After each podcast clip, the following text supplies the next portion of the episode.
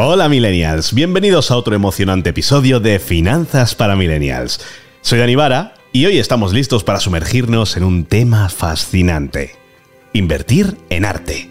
¿Alguna vez te has preguntado si podrías ser un mecenas del arte mientras fortaleces tu cartera? Bueno, pues hoy te mostraremos cómo.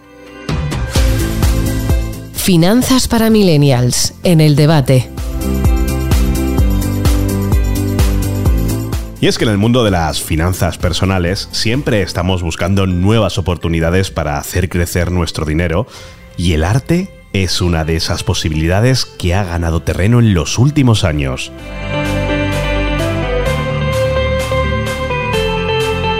Pero antes de sumergirnos en las profundidades del mercado del arte, hablemos sobre lo bueno y lo no tan bueno de esta inversión. Lo primero y principal es que invertir en arte puede ser una experiencia apasionante. No solo estarás acumulando activos, sino que también estarás rodeado de belleza y de cultura. Imagina tener una hermosa obra de arte en tu hogar que también está creciendo en valor con el tiempo. Sin embargo, aquí viene la parte menos atractiva. El arte es un mercado volátil y puede ser complicado. Las obras de arte pueden tomar tiempo en aumentar su valor y no todas las piezas se convierten en tesoros. Además, el mercado del arte puede ser opaco y difícil de entender para los principiantes.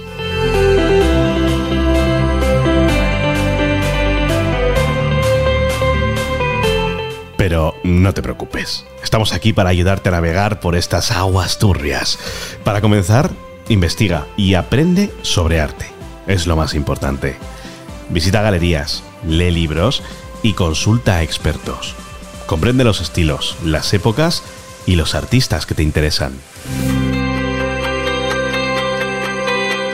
Un aspecto importante es establecer un presupuesto. Decide cuánto estás dispuesto a invertir en arte y asegúrate de que sea una cantidad que puedes permitirte perder si las cosas no van como esperabas.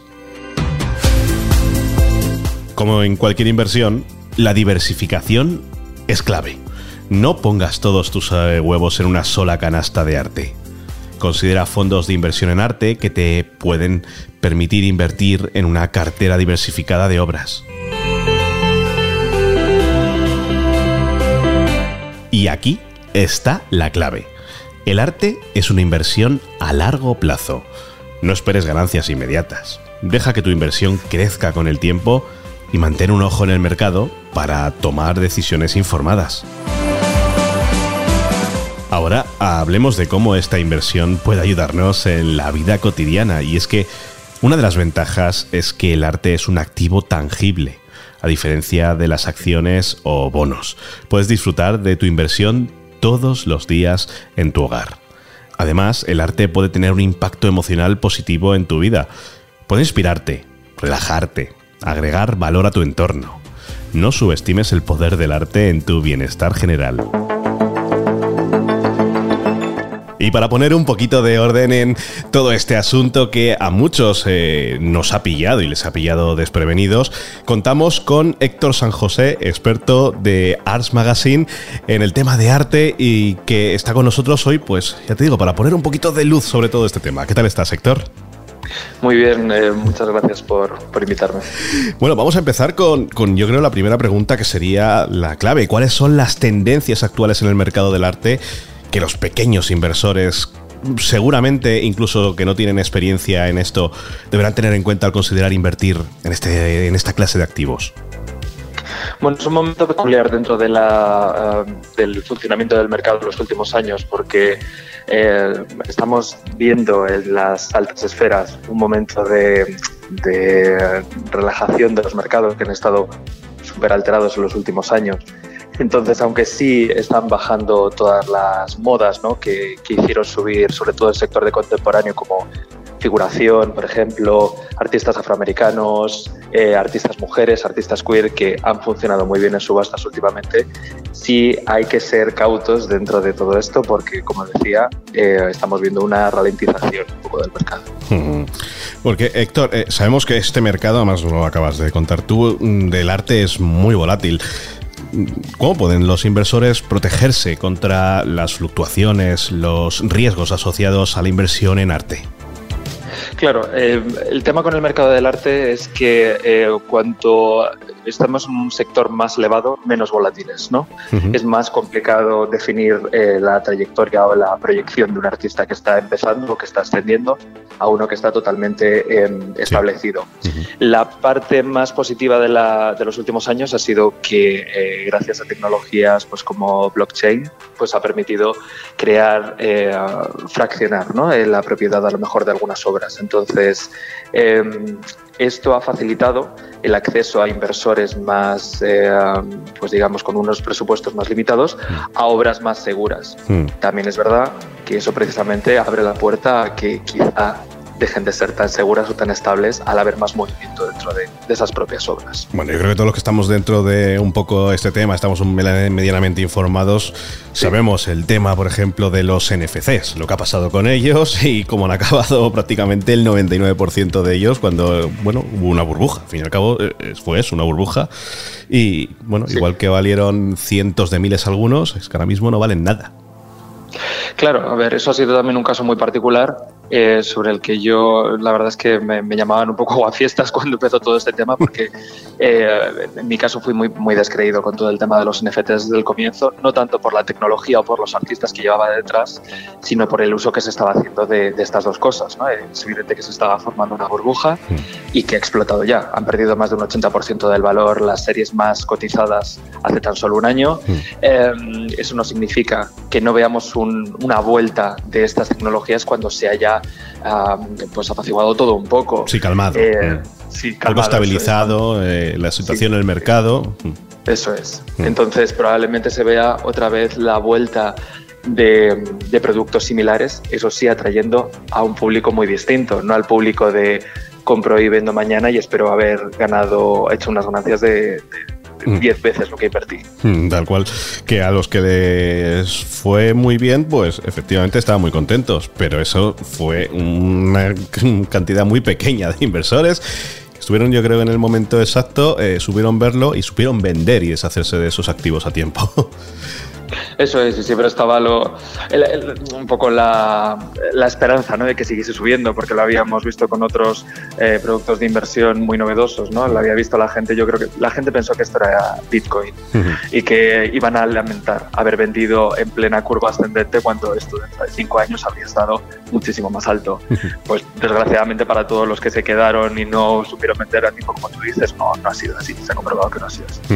Y Héctor, eh, como experto, ¿cuál es el papel que me viene esto perfecto de la tecnología y las plataformas en línea en la facilitación de la inversión en arte para los pequeños inversores, como las personas que nos pueden estar escuchando ahora mismo, que no son grandes entendidos en el tema, que están entrando en este mundo ahora mismo.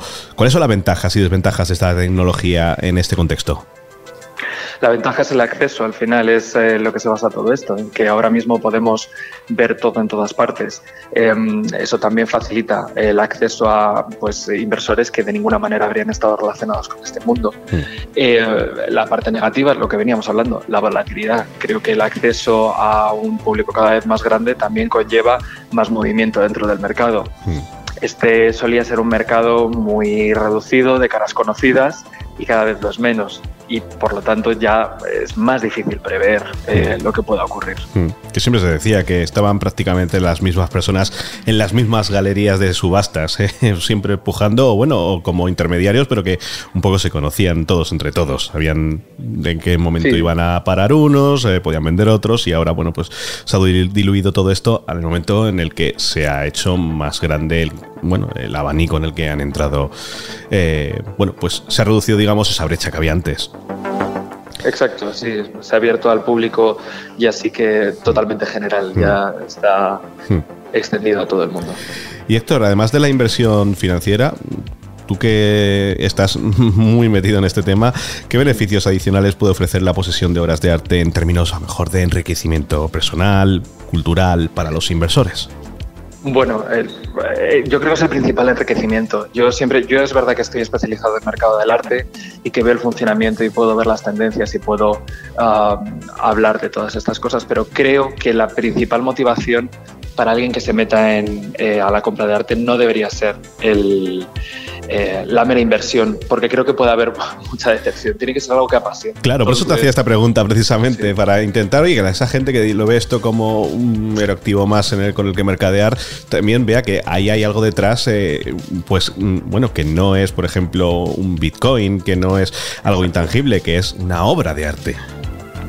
Eso es, y creo que lo que decía, eso es lo fundamental. Lo, eh, digamos que la parte financiera o de inversión creo que es un subproducto de al final una pasión que mucha gente tiene por las obras y por, la, por su acumulación o por, su, eh, por la creación de una colección. Eh, creo que cuando eso se olvida, que cuando no es un enriquecimiento cultural, personal, de ampliación de miras, es cuando pues eso, podemos llegar a más decepción y, siempre en esos casos, si alguien quiere aún así entrar en este mundo porque eh, bueno, ve que, puede ser rentable, debe hacerlo siempre de la mano de alguien que sí tenga esa sensibilidad. Mm. Porque llega un momento en el que es muy difícil, si no se tiene el bagaje adecuado, el diferenciar de algo que alguien externo te estaba vendiendo como una buenísima oportunidad y algo que alguien eh, más eh, experto, entendido, mm va a ver a través de ello, pues, pues un poco lo que hablábamos antes del tema de NFTs. Dudo mucho que los em, expertos más tradicionales en el arte recomendasen a nadie meterse en esto. Tal cual. ¿Y crees que al haber, haberse ampliado el abanico de inversores en este terreno, precisamente lo que me estabas contando ahora mismo, ¿tú crees que ahora, por ejemplo, se puede hacer o se puede empezar según se vaya abriendo cada vez más, más eh, complicada para las personas que realmente valoran, pues, decías ahora mismo, tener una colección completa va a ser prácticamente imposible porque siempre va a haber alguien que esté detrás como mirando eso como una inversión en vez de, bueno, pues eh, como una colección. Va a ganar quien tenga más dinero. Entonces, si es algo eh, lo que los analistas coinciden en lo que tiene el futuro, eh, sí, evidentemente vas a llevarlas de perder si solamente te interesa, bueno, si eres una persona extremadamente rica y no es algo que tengas en mente, pues evidentemente vas a volver a ganar. Pero sí, o sea, creo que pasa con muchos mercados en el momento en el que las personas con más nivel adquisitivo eh, y sobre todo interesadas en inversiones puras y duras, entran dentro de él, ¿no? Que al final se hace inaccesible. Lo que habrá que buscar los coleccionistas y gente que esté interesada en otros temas es el nicho en el que todavía esto no es así, ¿no? Que, esto es algo habitual. Eso es, pero esto es algo habitual dentro de la historia del mercado y la historia del arte. Eh, de repente ves que, pues eso, eh, artistas que ahora mismo tenemos súper consagrados y eh, desde luego son los cabezas de lista, hace 50 años no los quería nadie. y fíjate quién, quién, invirtió en ese momento. Eso es. Y ya por último, Héctor, eh, ¿qué consejo puedes ofrecer a los millennials que nos están escuchando ahora mismo que desean empezar a invertir en arte, pero que pueden tener un presupuesto limitado?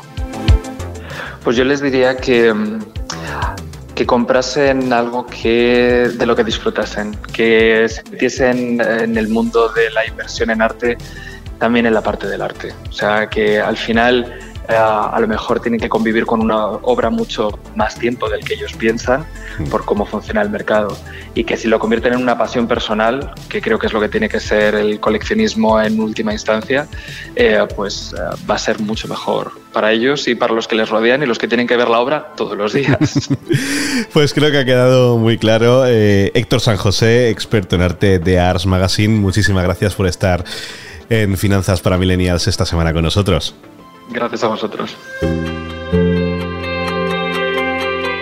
Bueno, como ves, invertir en arte puede ser una experiencia enriquecedora, pero también tiene sus desafíos. Si decides aventurarte en este mundo, asegúrate de hacer tu tarea y mantener una perspectiva a largo plazo.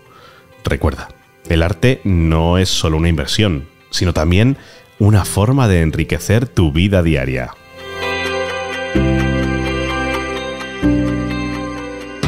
Y esto es todo por hoy en Finanzas para Millennials. Espero que hayas disfrutado de este episodio sobre invertir en arte. Como siempre, recuerda que la inversión conlleva riesgos, así que invierte sabiamente y consulta a un asesor financiero si es necesario. Un abrazo bien grande. Soy Dani Vara. Hasta la próxima, Millennials. Adiós.